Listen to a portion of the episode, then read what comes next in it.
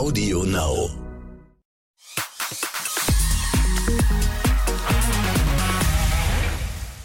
Hallo, herzlich willkommen zu einer neuen Folge exklusiv der Podcast. Ich bin Bella Lesnick und ich habe heute einen aktuell extremst schwer beschäftigten Gast hier in dieser Folge. 50 Stunden die Woche steht er gerade im Tanzsaal, ist ähm, gerade, glaube ich, wenn ich richtig informiert bin, mit der Generalprobe für die Let's Dance Show fertig und jetzt just bei mir im Podcast Comedian, Podcaster, Lehrerkind, Diplompsychologe und aktuell halt eben obendrauf noch Let's Dance Teilnehmer. Hallo Bastian Bielendorfer. Hallo Bella Lesnick, hallo Deutschland, hallo Hallo die Welt. Habe ich dich ganz gut zusammengefasst, oder ist das, sind das so Du hast mich wundervoll in einem Satz zusammengefasst. Das passt zwar auf keine Visitenkarte, aber ist trotzdem sehr schön zusammengefasst. Eigentlich waren alle Inhalte meines Lebens drin. Ja, einfach Punkt dann danach. Mehr kann eigentlich auch nicht Punkt, mehr kommen. Ja. Nach dem Let's Dance. Nö. Sieg vor allem. Nach Let's Dance ist eigentlich auch Schluss. ja. ja, also ich, ich, es könnte sein, dass ich mich, wenn ich dann natürlich, ich werde Dancing Star und dass ich dann im letzten Moment in so einer Art Stichflamme aufgehe und dann verglühe wie ein Phönix. vor den Augen von Joachim Lambi. Ähm, eher ein unwahrscheinliches Szenario, aber vielleicht, vielleicht schaffen wir es ja mit viel Mitleid des Publikums bis ins Halbfinale. Das wäre doch schon mal was. Das wäre doch was auf jeden Fall. Ich weiß gar nicht, ob es dir klar ist, aber das war wahnsinnig, es war ein bisschen wie Tetris spielen, dieses Podcast-Date hier klar zu machen, weil du tatsächlich so eng getaktet bist. Ähm, wie war denn die Durchlaufprobe, ne? Das ist doch das, wo du jetzt gerade quasi frisch, frisch verschwitzt noch mit dem Handtuch um den Hals, so stelle ich es mir vor, äh, hier am Mikro sitzt. Ja, so ist es. Das ist auch wie, wenn wir beide gleich zu Ende gesprochen haben, dann werde ich wieder mit dem Hubschrauber abgeholt. Das ist nun mal das Leben, für das ich mich entschieden habe.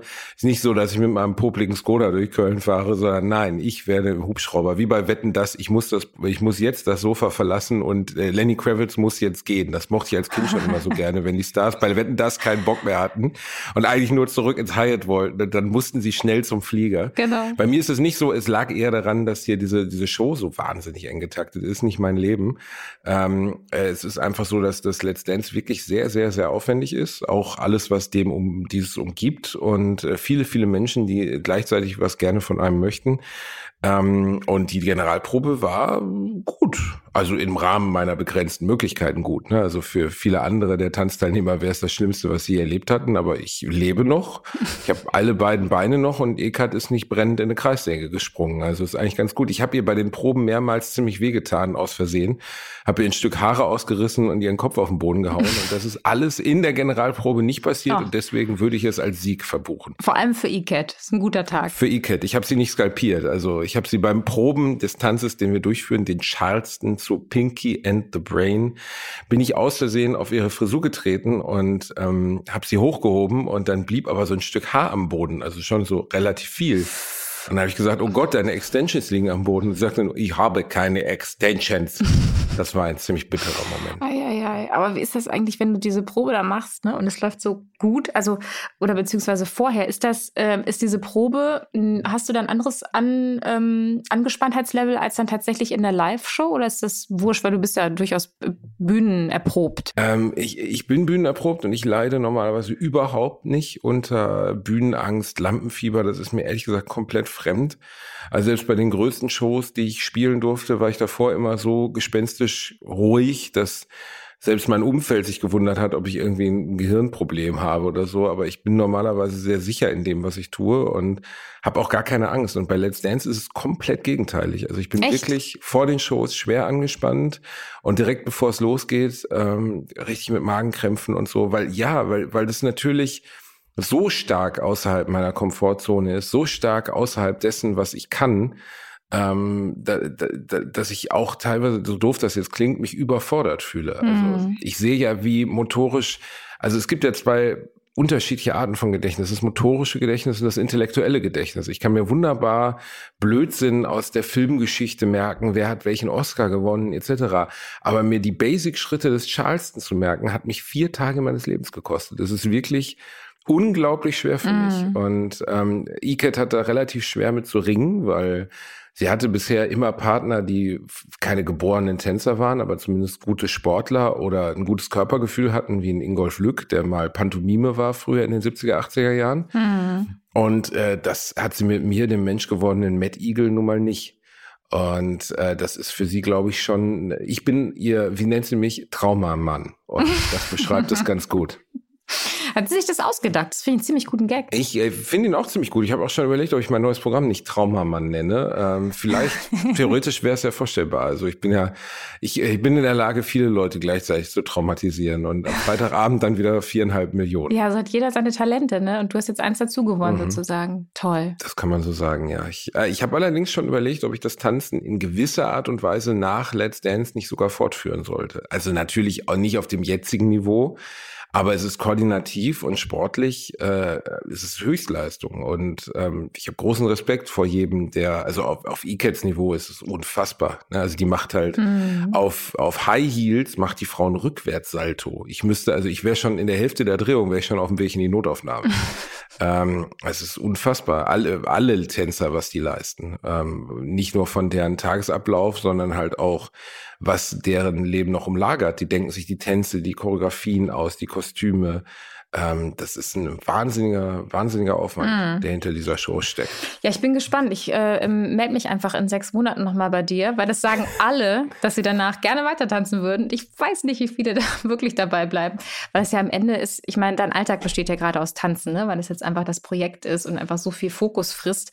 Und danach, wenn dann der normale Alltag wieder da ist, dann ist es oft schwer, irgendwie das zu integrieren. Ja, das ist natürlich ein hehres Ziel. Aber für jemanden, der so grundsätzliche körperliche Probleme hat wie ich, also koordinative Probleme und so, zum Beispiel auch meine Haltung, ne, die, die wirklich sehr, sehr, sehr schlecht ist und an der sich mehrere Physiotherapeuten schon die Zähne ausgebissen haben, weil meine rechte mhm. Schulter so runterhängt und ich halt wirklich krumm und schief ins Leben geworfen bin. Ich sehe einfach aus wie so eine Osterinselstatue, wenn ich durch die Gegend humpel.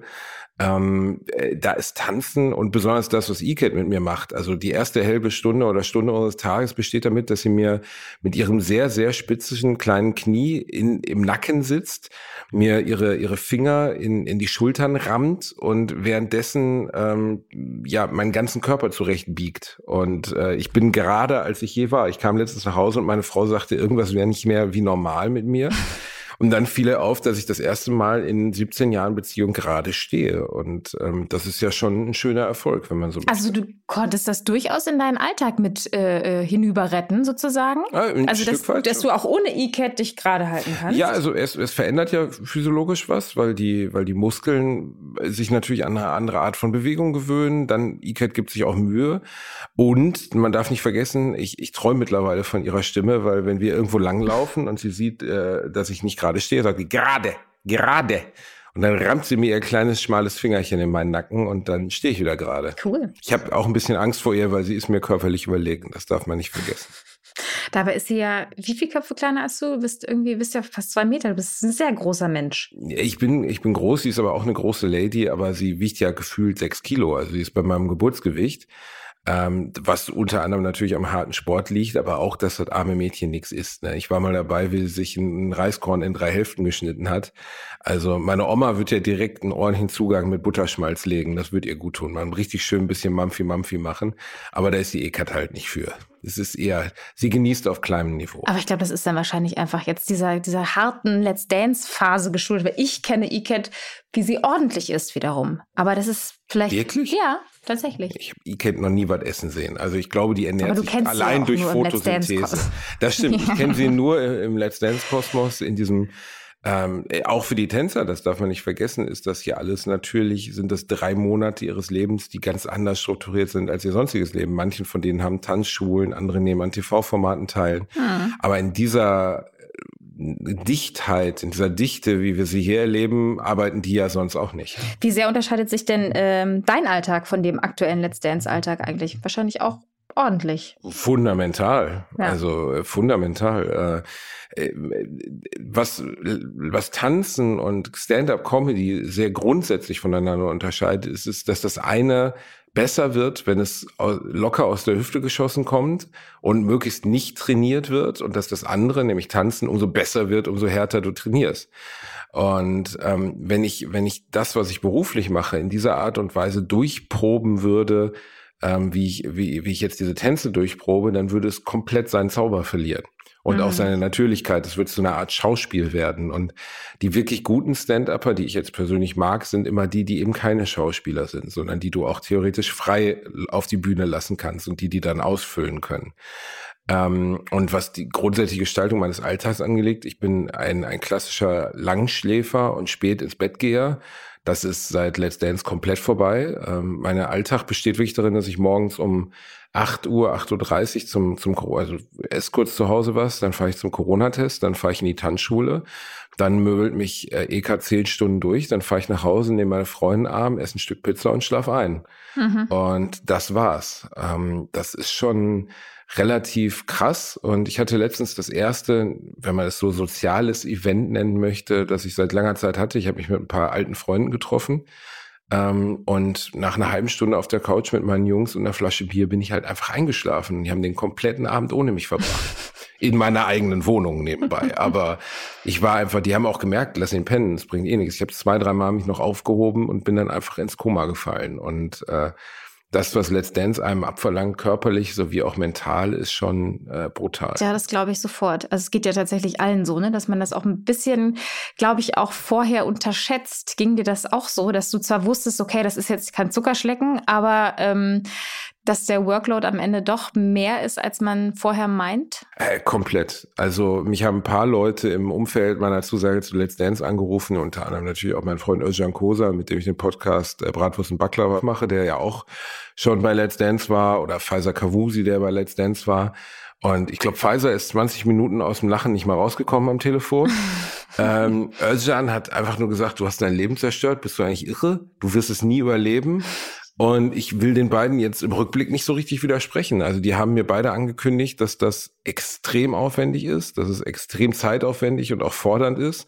Und trotzdem habe ich es noch unterschätzt. Mm. Ähm, weil man halt einfach vorher denkt, ja gut, dann gibt's halt mal Tage, dann machst du dann halt mal vier Stunden und der Tanz wird trotzdem okay werden. Und diese Tage gibt es nicht. Mhm. Und wenn ich E-Cat lassen würde oder wenn ich ähm, nicht sagen würde, okay, das ist das, was ich leisten kann, dann würden wir auch zwölf Stunden oder 15 Stunden trainieren, weil die kennt kein Ende. Ne? Und ähm, für sie geht es um maximale Exzellenz und maximale Leistung im Rahmen meiner Möglichkeiten. Und natürlich werde ich immer besser, umso mehr ich mache. Aber bei mir ist einfach ab einem bestimmten Punkt, ähm, so doof das klingt, sind die Schotten dicht. Also ich habe einfach dann immer so einen Punkt am Trainingstag, wo ich merke, dann fange ich an, mich komplett zu vertanzen oder Tanzschritte zu machen, die wirklich mit dem Tanz gar nichts zu tun haben, wo man dann so von außen denken würde, was hat er denn jetzt? Hat er Schlaganfall? Was ist mit ihm? Und dann merke ich, jetzt ist mein Gehirn am Limit angekommen, mhm. weil diese Menge an Bewegungen, die ja Tanz nun mal auch bedeutet und auch ungewöhnlich, also jetzt zum Beispiel den Charleston, den wir jetzt tanzen, da ist, glaube ich, keine Körperbewegung bei, die ich in meinem Leben je vollführt habe. Das ist komplett künstlich. Und das in sein, äh, sein, sein etabliertes, seine etablierte Auswahl von Bewegungen überhaupt erst reinzukriegen innerhalb von vier, fünf Tagen ähm, das war eine enorme Herausforderung für mich. Mhm. Ja, das ist ja sowieso das Krasse. Also ich glaube auch, ähm, jeder, der auch so ein bisschen koordinativ ähm, vorgebildet ist, möchte ich sagen, trotzdem das Ganze dann in vier Tagen hinzukriegen, ist, glaube ich, einfach nochmal so die Sache. Ne? Da kommen ja so viele Ebenen zusammen, irgendwie koordinativ, ähm, Ausdauer auch, ne? Und dann der, der Druck dann auch in der Live-Show, das reicht ja nicht, wenn es im Training gut läuft. Ne? Es darf dann ja auch gerne irgendwie Freitag 2015 irgendwie auch nochmal gut aussehen ähm, dass das einfach äh, ja schon irgendwie äh, tatsächlich so ein bisschen ein anderes Level ist, als man sich das tatsächlich vorher vorstellen kann ähm, und wo es vielleicht auch gar nicht geholfen hätte, weil ich gerade dachte, na guck mal, du kennst ja nun Pfizer und äh, warum hast du denn nicht vorher mit denen gesprochen, bevor du unterschrieben hast? Aber das hätte wahrscheinlich auch nicht so viel gebracht, weil man es einfach nicht wirklich, man muss es mal erlebt haben. So doof das jetzt klingt, aber es hätte auch relativ wenig Szenarien gegeben, in denen ich Let's Dance abgesagt hätte, weil ähm, mir war ja schon bewusst, dass diese Show für das, was ich tue, ähm, gewinnbringend ist, dass ich so einer, also ich frage mich bei, bei Shows immer, auf der einen Seite, was bringt mir persönlich das, aber was bringe ich der Show?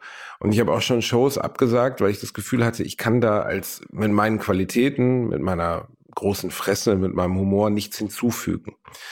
Ähm, und bei Let's Dance ähm, habe ich gedacht, ja, diese Rolle des, nennen wir es mal, Klassenclowns, des Dödels, des Normallos, der es versucht, auf diese äh, Tanzreise zu gehen, ähm, diese Rolle kann ich ausfüllen. Und ähm, trotzdem habe ich unterschätzt, wie sehr mir das viel abverlangen würde und auch wie viel Gegenwind es geben würde. Also ich bin komplett gewohnt daran, dass Leute mir böse E-Mails schreiben und ich bin gewohnt daran, dass Leute meine, meinen Humor nicht mögen oder meine Podcasts nicht mögen. Aber diese Vehemenz und diese Deutlichkeit, mit der ich dann bei, bei Let's Dance teilweise so von diesen Kernfans beschimpft wurde, da habe ich schon gedacht, wow, Leute, ihr wisst aber schon, dass das am Ende des Tages eine Unterhaltungssendung ist. Ne? Also das geht, es ist nicht die Olympiade, es ist nicht der Ironman, sondern es ist äh, 10, 15, 16 Normalos äh, mit unterschiedlichen Fähigkeiten, also stark unterschiedlichen Fähigkeiten. Ich meine, wir haben auch einen Artisten dabei, mm. der natürlich körperlich unfassbar koordinativ begabt ist und der sein ganzes Leben lang nichts anderes macht. Also René Castelli geht wahrscheinlich auf Toilette und macht Rückwärtssalto. Ähm, trotzdem ist die Reise von jedem Einzelnen, nämlich was zu lernen, was er nicht kann, ja gleich. Und sie dient dazu, dass die Leute abends den Fernseher einschalten und sagen, das hat mich gut unterhalten. Hm. Und dass manche das dann wirklich so ernst nehmen, dass sie irgendwie schon per, per, per Exklusivschreiben an, an RTL fordern, dass man mich per Sackkarre aus dem Studio bewegen muss, das finde ich schon krass. Also das hat mich auch ein bisschen erschrocken. Ja, du hast ja auch, ähm, ich meine, das hat das eine, dass du das dann liest und dass dich das erschreckt ähm, und behältst das für dich und besprichst dich mit mit engen Freunden dazu, aber du hast ja, ähm, du hast ja dich entschieden, das auch öffentlich mal anzusprechen, ne? dass das irgendwie schon eine krasse Nummer ist. Was war der Moment, wo du gemerkt hast, dass ich muss das erzählen, ich will das, ich will das gar nicht für mich behalten, was das mit mir macht? Ähm, ehrlich gesagt, die letzte Jurybewertung. Mhm. Ähm, äh, mir ist komplett bewusst, dass ich in den Augen von Mozzi Roche und Herrn Lambi natürlich kein Tänzer bin.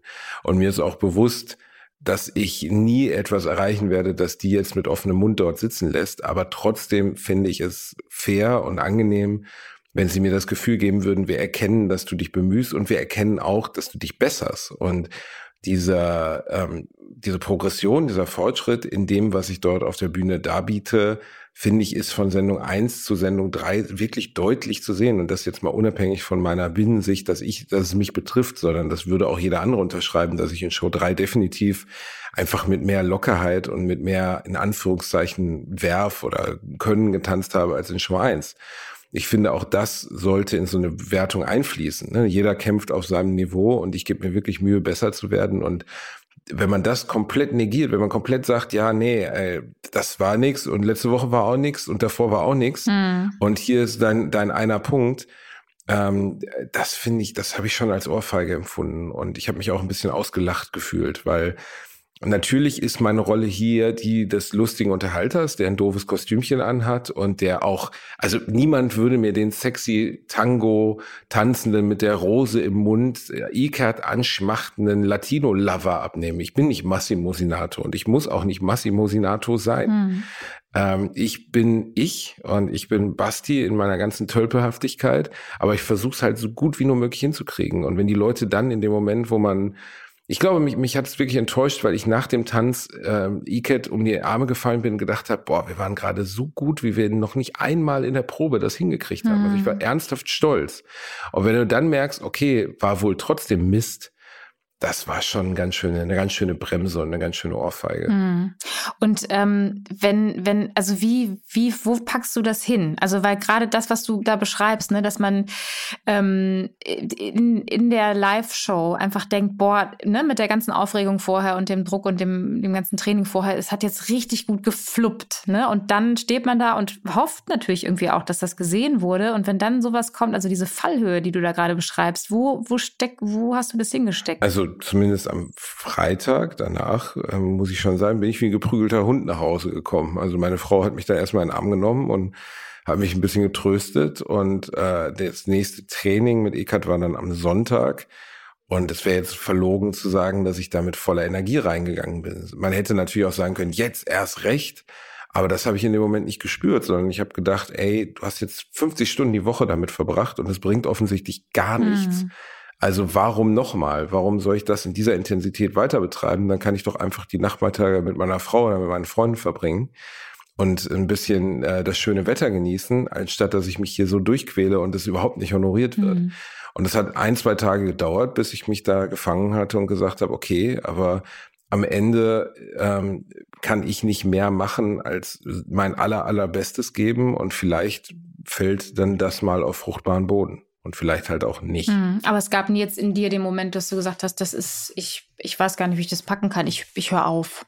ihr könnt mich mal. Es gab einen kurzen Moment, wo ich gedacht habe, ja, also pff, wenn das jetzt noch drei, vier Mal in dieser Intensität ähm, sich so frustrierend anfühlt, dann habe ich das Gefühl, ich, ich habe keine Lust mehr. Hm. Aber ganz aufgeben fände ich, äh, wäre gegenüber den Leuten unfair, den Zuschauern unfair. Und wir haben ja, das darf man eben nicht vergessen, weil das klingt jetzt so wie, ach, der arme Basti kriegt ja hier nur in die Fresse. Wir haben eine unglaubliche, ein unglaubliches Feedback, eine unglaubliche Menge an Menschen hinter uns. Ähm, ich habe noch nie zu irgendwas, und ich mache jetzt seit zwölf Jahren Fernsehsachen, ähm, noch nie irgendetwas auch nur annähernd so viel Rückmeldung bekommen. Also ich hm. glaube, ich habe auch zu diesem Video, was ich gepostet habe in Richtung Hey Leute, ich gebe echt mein Bestes, auch wenn ihr es nicht glaubt. Ich habe innerhalb eines Tages über Instagram 10 oder 12.000 Nachrichten bekommen. Also mhm. wirklich geschriebene Nachrichten von Leuten, nicht nur ein Smiley oder so, sondern wirklich Nachrichten mit Text. Und dann denkst du, wow, was ist das? Das ist ein halbes Fußballstadion voll mit Menschen, die dir geschrieben haben, noch viel mehr, die sich's angeschaut mhm. haben. Und am Ende mache ich es jetzt nicht für die drei in der Jury oder für, für irgendjemanden hinter den Kulissen, sondern ich mache es für, für die Leute zu Hause, die eine gute Zeit haben, Spaß haben daran, was wir da machen. Und ich glaube, das ist schon immer noch der größte Teil der Zuschauer, der Spaß an uns hat. Unbedingt. Also du bist auch auf jeden Fall, ähm, würde ich sagen, einer der, den die Zuschauer sehr lieben. Also ich meine, das, was man da an blöden Nachrichten kriegt, ähm, ist ja immer auch also dann doch immer ein sehr, sehr kleiner Prozentsatz. Ne? Der hat sehr durchschlägt immer so im eigenen Empfinden, aber am Ende sind es ja dann, ist es nicht die Mehrheit. Nee. Ähm, hast du denn mit, äh, gab es irgendwie einen Moment, wo du dem, wo du Joachim äh, Lambi begegnet bist und wo ihr da irgendwie euch ausgesprochen hättet oder irgendwie sowas dazu? Da gab es da gar keinen Austausch nach dem Urteil? Äh, bis, nee, gar keinen bisher. Ähm, nach der ersten Show kam er zu mir und sagte, das war kein Tanz, das war ein Witz. Da habe ich gesagt, Joachim, aber du hast doch gar nicht gelacht. Also wir haben eine lustige Ebene miteinander. Ähm, er erfüllt seine Rolle. Er ist der Bad Boy der Jury, der irgendwie die, die harte Wahrheit sprechen muss. Mhm. Ob er da manchmal dann doch ein bisschen in seiner Rolle zu sehr aufgeht und ein bisschen zu sehr, das, äh, das vermag ich nicht zu sagen, aber ich, ich finde, er würde das, glaube ich, auch nicht wollen, dass jemand ihm dann irgendwie ins Gesicht sagte, hast du ja nur Mist gemacht. Also ich finde, ich finde auch, dass es Quatsch ist. Ich finde, ähm, man hilft Leuten nicht dabei, besser zu werden, indem man sie noch runterdrückt, sondern zu sagen, hey, das war nicht gut diese Woche, aber wir haben das und das gesehen und darauf könnt ihr jetzt ein bisschen aufbauen. Das finde ich, das ist ja nun wirklich, wirklich absolute Küchenpädagogik, dass das deutlich besser ist, wenn jemand vom Fahrrad fällt, ihm wieder aufzuhelfen, als ihm noch äh, gegen die Kniescheibe zu treten. Hm.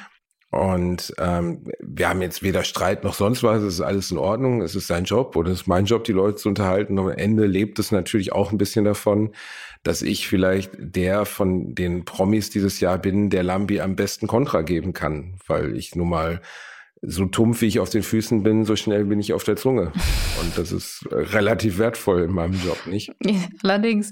Du hast es ja immer schon erwähnt, dass du seit zwölf Jahren ähm, Fernsehsachen machst. Und die erste Fernsehsache ist ähm, schon eine ganze Weile her, nämlich eben zwölf Jahre, 2010.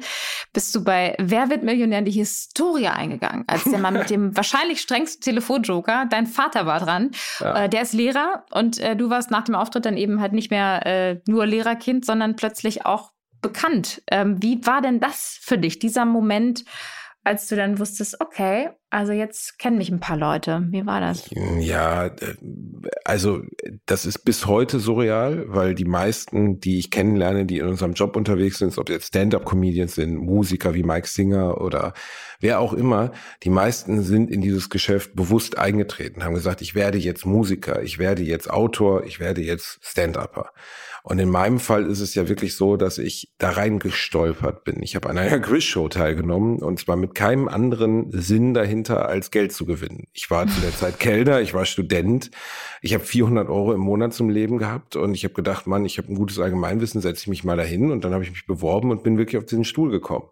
Und alles, was sich ab diesem Zeitpunkt entsponnen, diesem einen Moment in meinem Leben, in dem ich im Fernsehen ehrlich gesagt die absurde Lüge erzählt habe, ich hätte ein fertiges Buchmanuskript zu Hause, weil das war ja der Start von allem, mhm. ähm, ist bis heute surreal. Also ich kenne auch sonst kaum jemanden, der eine solche Historie in seinem Job hat und der dann auch zehn Jahre danach noch relevant ist. Also es hätte ja auch gut sein können, ich bin bei, bei Wer wird Millionär, ähm, ich bin für zwei, drei Wochen diese Show umlagert nun mal irgendwie in aller Munde, ne, der lustige Junge von Wer wird Millionär und dann gehe ich halt wieder zurück mhm. in mein normales Leben. Und Wer wird Millionär war aber einer der absoluten Scheitelpunkte meines Lebens. Und äh, ich glaube, nur die wenigsten Menschen können in ihrem Leben einen Punkt benennen, an dem sich fundamental alles verändert hat. Total.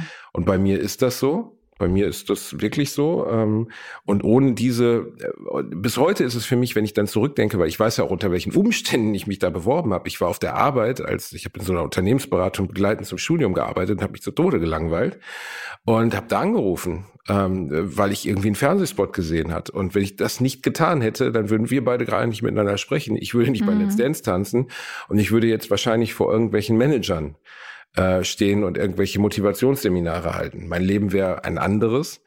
Und äh, bis heute ist es ist das schon ziemlich verrückt, was da passiert ist. Total. Also vor allem, weil dir so viele Millionen Menschen bei diesem Moment zugeguckt haben. Ja. Das ja, ist ja auch noch mal so eine Sache. Aber auch da war es vielleicht schon so und was mich heute auch immer wieder rettet, ist ja nun mal meine, meine Klappe ähm, dass ich damals, auch wenn ich viel unerfahrener war, ich habe den Beitrag wirklich Jahre nicht gesehen und letztens dann wieder und dann sitze ich da mit meiner Playmobil-Frisur und meinem schlecht sitzenden Bart und meinem Hamsterbäckchen und ähm, aber man konnte schon, finde ich, so ein bisschen, also wenn ich mich heute dort sehe, denke ich natürlich, Mann, Mann, Mann, setz mal gerade und gib dir mal ein bisschen Mühe und sag mal ein bisschen tougher, Bielendorfer. Mhm. Aber ich habe damals ja zumindest schon ausreichend Humor rübergebracht, dass es mich über diese Show getragen hat. Und es ist bis heute so. Ähm, das habe ich auch, ich habe Herrn Jauch natürlich auch mal wieder getroffen. Also einer meiner kleinen, nennen wir es mal, jeder hat ja so ein paar Ziele, die er noch hat. Und bei mir ist es auf jeden Fall, irgendwann es vielleicht mal zu Promi-Werbel näher zu schaffen, um dann diese doofe Million zu gewinnen. Nicht für mich, sondern für einen guten Zweck. Mhm. Aber es ist bis heute so, dass es mich einfach ärgert, dass ich da bei 32 rausgeflogen bin. Mhm. Aber ich, also das ist eher so innerer Ehrgeiz. Also bei sowas ärgert es mich fast mehr als eine Einserkelle von Herrn Lamm. Was hast du denn von, mit dem Geld damals gemacht? War das für einen bestimmten Zweck oder war es tatsächlich, um den Lebensunterhalt ein bisschen angenehmer zu gestalten, sag ich mal? Ähm, echt ganz banal. Ich habe, glaube ich, einen Großteil davon auf die Bank gebracht. Äh, wir waren einmal im Urlaub und haben ein paar Sachen für die Wohnung gekauft. Meine Frau war ja damals schon die gleiche, wie sie es auch heute noch ist. Und ähm, ich habe immer ein recht bescheidenes Leben geführt, tue ich auch heute noch. Und auch damals war es nicht so, dass ich von diesem Geld jetzt irgendwelche größeren Träume hatte. Also weder interessieren mich teure Autos noch irgendwelche Uhren.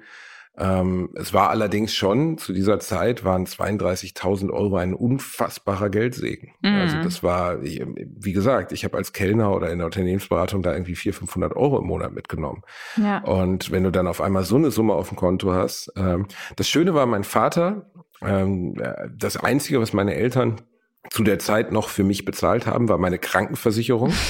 Und am nächsten Morgen rief mich wirklich meine bis heute zuständige Dame von der Tibeka Krankenversicherung an und sagte, äh, ihr Vater hat gerade den Vertrag gekündigt, weil er sagte, Sie sind jetzt ein wohlhabender Mann, wir müssten das jetzt untereinander ausmachen. und er hat er wirklich getan. Er ist halt so. Ne? Und bis heute ist das so, dass das, ähm, ja, Sagen wir mal so, meine Eltern haben mich auf die Selbstständigkeit im Leben doch ganz gut vorbereitet. Ja, in der Tat. Das ist ja auch nicht selbstverständlich und auch gar nicht so ein schlechter Skill, wenn man das dann irgendwie drauf hat. Äh, überhaupt nicht. Also äh, Oder? auch eine gewisse Bescheidenheit an den Tag zu legen, gehört ja auch durch ja. meine Prägung. Ne? Und also wir sind zum Beispiel nie teuer in Urlaub gefahren, meine Eltern hatten auch kein teures Auto und mhm. das sind alles Dinge, von denen ich nie geträumt habe und die mir auch bis heute egal sind. Dein Vater ist ja, wie wir alle wissen, seit dem, seit dem Scheitelpunkt deines Lebens äh, Lehrer. Ich habe auch Lehramt studiert, nicht zu Ende, aber ich habe es ah. studiert. Aber du nicht, du hast Psychologie studiert und man sagt ich ja... Ich habe also, auch mal Lehramt studiert, Bella. Ja? Sechs Semester, ja. Ach guck. Sechs Semester, äh, ja, ja. Mehr als ich. Ich habe, glaube ich, drei Semester geschafft. Aha, ich habe es noch ins pädagogische Einführungspraktikum oder wie es auch damals genannt wurde, das PEP geschafft. Ja. Hab dann das erste Mal vor einer Klasse von Schülern gestanden und dann irgendwie innerlich gedacht, nee, das möchte ich nicht 40 Jahre machen. Ja, und, das war auch genau äh, mein Moment, ja. Ja, das war, war, war für mich dann, äh, meine Eltern hatten sowieso abgeraten, haben beide gesagt, bist du bekloppt? Also warum sollte man im Jahr, das war damals 2005, 2010 oder so, warum sollte man Lehrer werden? Und äh, in den jetzigen Zeiten und den heutigen Schülern und den heutigen Umständen an den Schulen. Und sie hatten zum gewissen Maße recht. Ich wäre da wahrscheinlich verschütt gegangen. Mm. Und dann hast du dich für Psychologie entschieden. Ich hätte es auch gerne gemacht, mein NC, also mein Abi-Durchschnitt hat nicht gereicht. Und man sagt ja Psychologiestudenten nach, dass die sich alle ein bisschen selbst therapieren wollen und einen Knacks haben. Welchen hast du? Ähm, da, also äh, eigentlich wird immer nachgesagt, dass man andere Leute analysiert. Das ist so eine dieser klassischen Fragen. Analysiert kritisierst du mich jetzt, was natürlich totaler Quark ist. Also wenn du einen Metzger kennenlernst, der stellt sich auch nicht vor, wie du als Wurst aussiehst. Also das war Quatsch.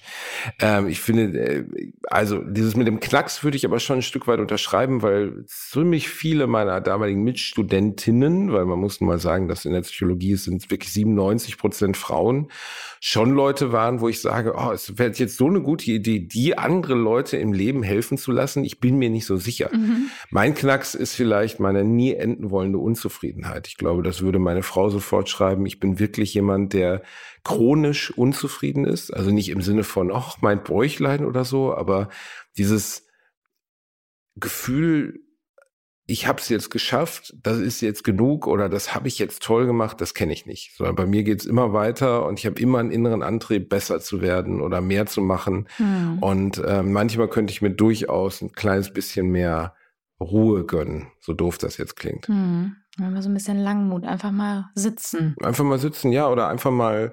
Aber das bringt natürlich unser Job auch mit sich. Ne? Also wenn du in meinem Job arbeitest zum Beispiel, gibt es halt dieses klassische 0815 Lebensmodell oder 8 to, 8 to 5 Arbeiten gibt es nicht. Hm. Sondern du hast immer das nächste Projekt am Horizont, das nächste Comedy-Programm, das nächste Buch, der nächste Fernsehauftritt.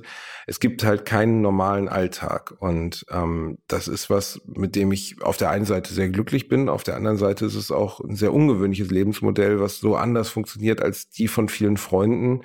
Und deswegen bin ich immer der Typ, der dann absagen muss, wenn es um den Geburtstag eines Freundes geht oder die Hochzeit oder sonst hm. was, weil ich bin der, der dann samstagsabends nicht da ist. Hast du manchmal so eine Sehnsucht, einfach mal so eine Halbtagsstelle ähm, bei der Stadt Persos ausstellen?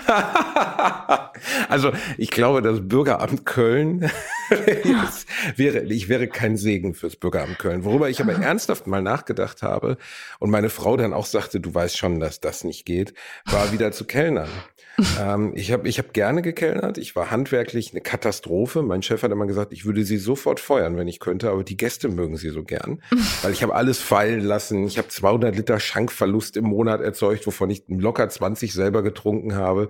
Ähm, also ich war handwerklich nicht gut, aber ich mochte an der Kellneraufgabe, die ich damals hatte, das, was bei mir jetzt wirklich diesen Job so ändert, ist, der endet nie. Es gibt keinen Moment, egal wo ich bin, wo ich nicht darüber nachdenke, dass das oder das das nächste sein wird. Ne? Der nächste Gag, der nächste Dings, sonst was. Ja. Als Kellner ist es so, du arbeitest dir den Rücken krumm für sechs, sieben, acht, neun Stunden am Abend und abends schließt du die Tür zu und am nächsten Tag geht's wieder los.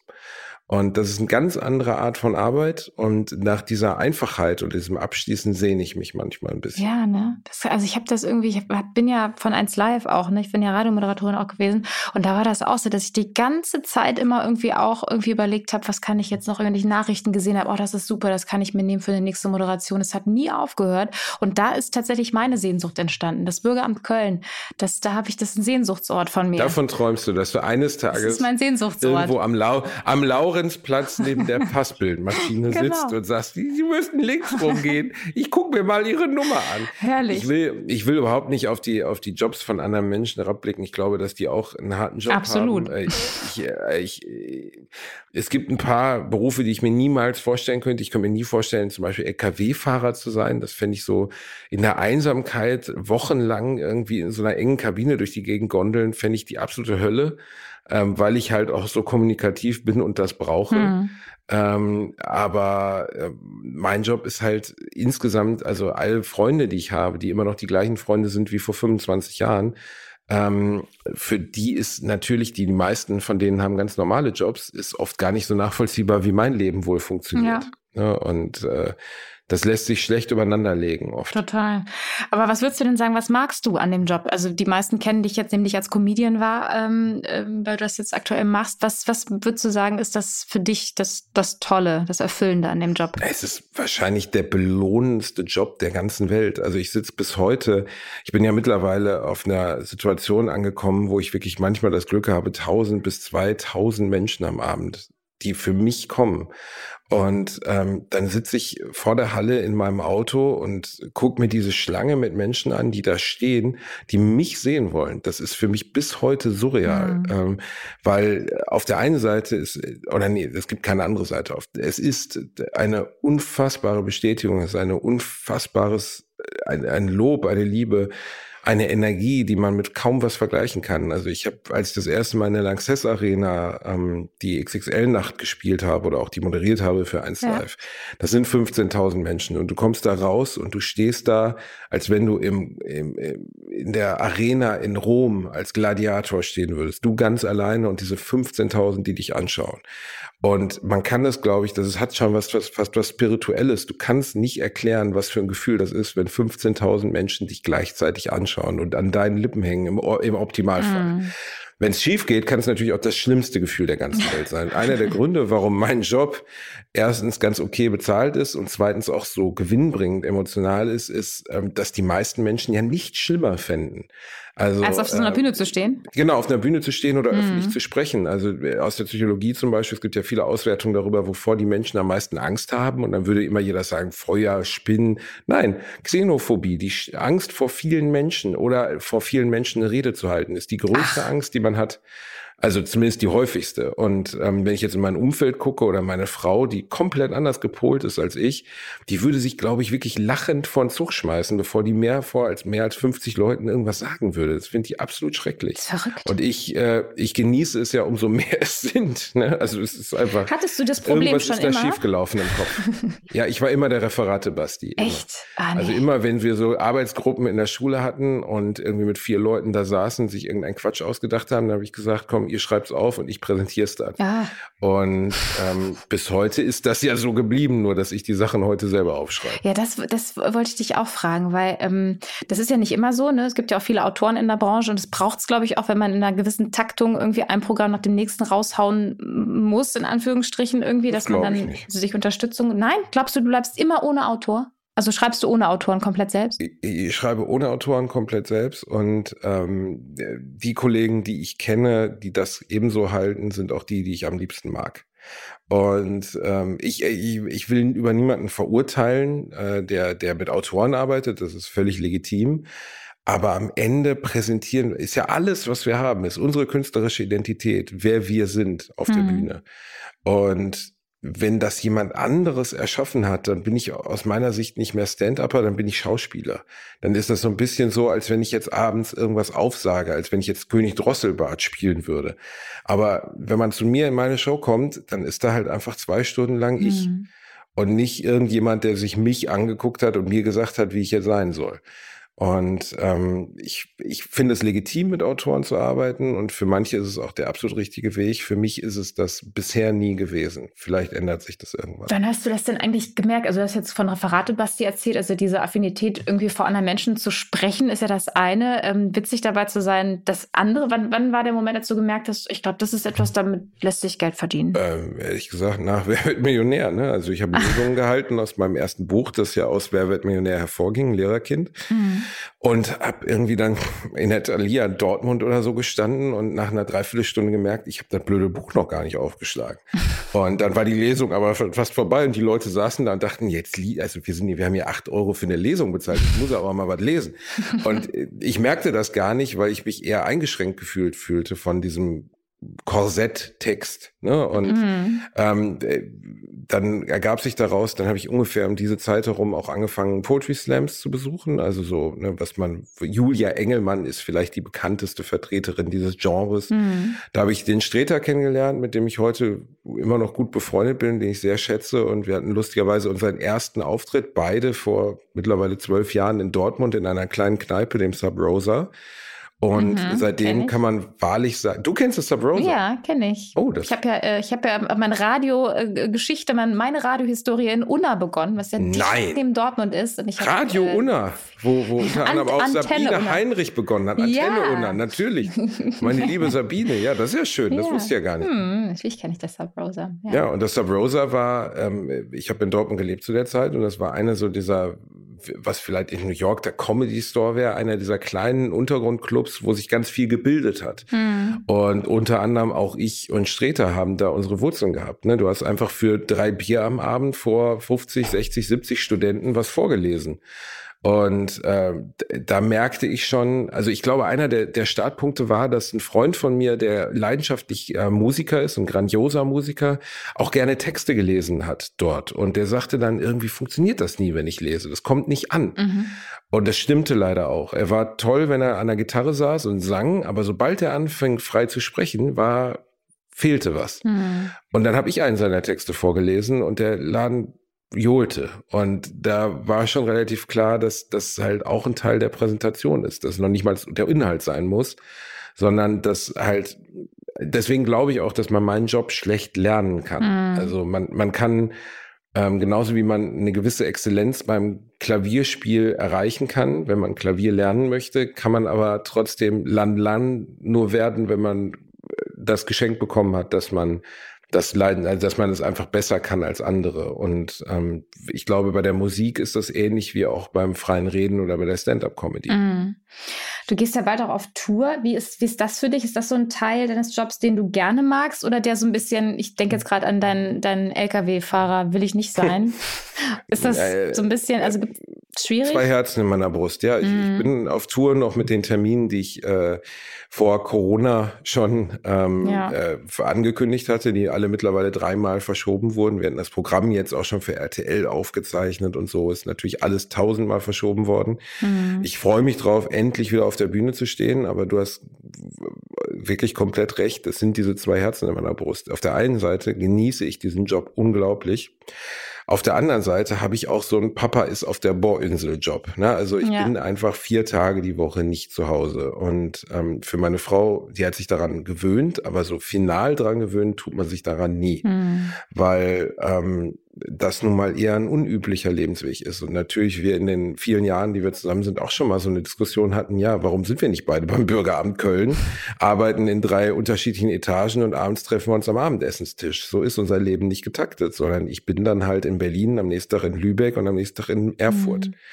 Und ähm, das ist aber ein Opfer, das man am Ende bringen muss. Und das wäre ja, finde ich, auch irgendwie ich, bin, ich bin schon mit so viel beschenkt worden. Also es gibt so viele Menschen, die meinen Job machen, die jeden Abend vor 10, 15, 20 Leuten auftreten müssen, über Jahre. Mhm.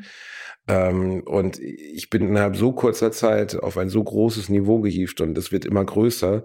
Ähm, es wäre einfach völlig absurd, dafür nicht nur dankbar zu sein. Mhm. Und jetzt stehst du ähm, am Freitag wieder auf der Let's Dance Bühne, hoffentlich noch eine ganze Weile. Ähm, Gibt es denn noch einen Tanz, also den du unbedingt gerne tanzen möchtest, bevor deine Let's Dance Reise eventuell mal zu Ende ist? Ich meine, wir wissen, dass du ins Finale kommst, das war ja der Plan, aber du hast also noch ein bisschen Zeit. Also, aber wenn es jetzt nur noch diese eine Sendung gäbe, wo du, was ist es? Basti, was ist da noch in das dir? Das ist so ein bisschen peinlich. Ich hatte ja schon ein Vorgespräch mit einer Redakteurin, die mich vorher fragte, was denn mein Lieblingstanz bei Let's Dance ist. Und ich sagte, gibt's Foxtrot? Und dann musste ich zugeben, dass ich die Show einfach gar nicht so oft gesehen habe, dass ich das nicht wusste, dass es den gar nicht gibt. Ähm, ich kenne mich mit Tänzen so gar nicht aus. Also ich muss sagen, dass viele der Tänze, die wir da machen, davon habe ich noch nie was gehört. Ja. Und äh, wenn ich jetzt mal draus schauen würde, äh, von dem, was ich jetzt bei meinen Kollegen gesehen habe, bei Sarah oder bei, bei, Ma, äh, bei Mathe, Mattes oder so. Mm. Ähm, ich glaube, Walzer würde ich gerne einmal tanzen, weil ich immer glaube, das kriege ich vielleicht ein bisschen besser hin. Weil es ist langsamer, es ist ein bisschen schwebender. Alles, was ich jetzt hatte, also jetzt heute hier mit der äh, mit dem Charleston, mit dem Salsa, mit dem Quickstep, das sind alles wahnsinnig schnelle Tänze, die wahnsinnig viel Koordination benötigen mhm. und mir dementsprechend ehrlich gesagt überhaupt nicht liegen. Mhm. Aber ob mir der Walzer besser liegt, das wird die Zeit zeigen. Aber weißt du, was ich mir gut vorstellen könnte? So ein Contemporary. Contemporary. Ich wusste bis letztens noch nicht mal, was das ist. Die Manjona hat mir das ja, vorhin erzählt. Da vertanzt man seine Gefühle. Ne? Genau. Ich bin Westfale. Also in meinem Fall wäre das dann, ich stehe und drehe mich im Kreis. Also ist überschaubar. Ne? Aber es wirkt halt ein bisschen freier, weißt du? Und weil du ja sagtest, irgendwie im Tanzen ist Disziplin und es muss alles sitzen. Und bei Comedy kommst du auf die Bühne umso freier, umso besser. Und das finde ich, das, also wenn man es gut macht, ist der Contemporary ja genau das. Und diese ganzen Gefühle von der Sehnsucht nach dem Job beim Bürgeramt, das lässt sich, das lässt sich doch alles vertanzen. Das lässt sich bestimmt gut vertanzen. Und was ich glaube ich, also was ich jetzt bei, bei Sarah, die jetzt den Contemporary tanzt, ähm, äh, was ich daran mag, und zum Beispiel Janine Ullmann hat ja letzte Woche den getanzt, mhm. und hat es wirklich grandios getan, äh, sehr gefühlvoll, ja. war, dass es der einzige Tanz ist, bei dem diese aufgesetzte Fröhlichkeit nicht da ist. Also ich finde mhm. es sehr anstrengend, dass man diese zweieinhalb Minuten durchgrinsen muss, als hätte man einen Schlaganfall. Äh, ich finde, das ist, es gehört dazu und man soll natürlich den Leuten auch Fröhlichkeit und Spaß vermitteln, aber es ist auch ein Stück weit künstlich und das gefällt mir gar nicht so gut. Also ich finde es auch völlig okay, wenn jemand halt nicht durchgrinst wie so ein Irrer. Und bei dem Contemporary, Contemporary fehlt das ja. Ne? Da mhm. zeigt man ja ein echtes Gefühl, kein, oder genau. zumindest die Essenz eines echten Gefühls. Und ich glaube, dass mir behaupte ich jetzt mal, dass vielleicht sogar etwas mehr liegen wird. Vielleicht Eben. vertanze ich ja sogar mein Erlebnis hier. Mal schauen, ich weiß es noch nicht. Dein Erlebnis hier im Podcast, meinst du? Äh, nee, also bei Let's Dance, meine, meine Reise durch Let's Dance oh von Gott, der ja. 1 zur 10. Wow. Das, das wäre doch wär was. was. Das wäre wirklich was. Hey, also du musst es auf jeden Fall, das will ich sehen. Das finde ich richtig gut. Ja, also zumindest äh, viele andere vertanzen ja dann sehr private Ereignisse und das ist ja bei mir schon, ähm, dass, dass ich das sehr schütze, mein Privatleben und ich jetzt nicht über meine Beziehungen oder was auch immer tanzen würde. Das mm. fände ich, weiß ich nicht. Ich finde, das, das kann jeder für sich entscheiden und ich, ich finde das toll, wenn man so viel von sich geben kann, aber ich könnte das auch nicht. Gibt es da eigentlich einen Grund für, warum dir das so wichtig ist, das wirklich für dich zu behalten? Ähm, weil wir in unserem Job schon so viel von uns geben und weil diese kleine, dieser kleine Schatzkasten in unserem Inneren, in den nur die nächsten Menschen hineinschauen dürfen und sollten, den sollte man für nichts und niemanden öffnen. Und ähm, ich finde, wir leben halt in Zeiten, in denen viele Prominente oder zumindest Instagram-Influencer-Prominente, deren gesamte Bekanntheit nur noch darauf fußt, ihre Privatheit und die Privatheit ihrer Menschen um sich herum, Familie, ihre eigenen Kinder zu verkaufen, ähm, das schreckt mich wahnsinnig ab. Also ähm, ich, ich mhm. finde nichts schlimmer. Man würde jetzt sagen, ja, aber du hast doch auch deinen Vater und der hat doch da angerufen und so. Trotzdem weiß kein Mensch, wer mein Vater ist. Es gibt keine Bilder von ihm und es gibt keine Berichte über ihn und ich bin auch nicht mit ihm irgendwie durch die Home Story gelaufen. Ich habe das immer sehr, sehr bewusst getrennt gehalten. Und ehrlich gesagt, jeder, der meine Bücher gelesen hat, jeder hat ein eigenes Bild von meinem Vater im Kopf. Mhm. Und äh, das finde ich auch sehr viel schöner, als wenn ich das untermauern würde durch ein echtes Bild. Mhm. Ja, behalt ihr das bei, Basti. Ich glaube, das ist ähm, jede Entscheidung, die bewusst getroffen ist, egal ob man jetzt sich bewusst dafür entscheidet, damit rauszugehen oder eben nicht, äh, ist eine gute Entscheidung, solange sie bewusst getroffen ist. Danke. Ähm, Basti, vielen Dank für deine Zeit und für, für die Einblicke, die du uns hier meinem Podcast geschenkt hast und ganz viel Spaß beim Charleston und bei allem, was da noch kommt. Hashtag Contemporary. Dann schauen wir mal, dass ich meine kleine E-Card nicht aus Versehen vor vier Millionen Leuten ins Parkett prügel. Ich gebe mein Bestes. Toll, toll, toll. Und euch äh, vielen Dank fürs Zuhören. Wenn ihr Lust habt, dann äh, hört euch zum Beispiel auch die Folge an mit Amira Pocher. Die war auch schon zu Gast. Du oh, kannst ja auch gerade ne, mit dem Basti bei Let's Dance. Und ähm, wenn ihr sehen wollt, wie der äh, Basti der E-Cat die Haare vom Kopf reißt. Da könnt ihr auf wip.de mal nachgucken. Wir haben viele tolle ähm, Beiträge über Let's Dance. Und nächsten Samstag hören wir uns dann zu der nächsten Folge vom Exklusiv der Podcast. Bis dann. Tschüss. Tschüss.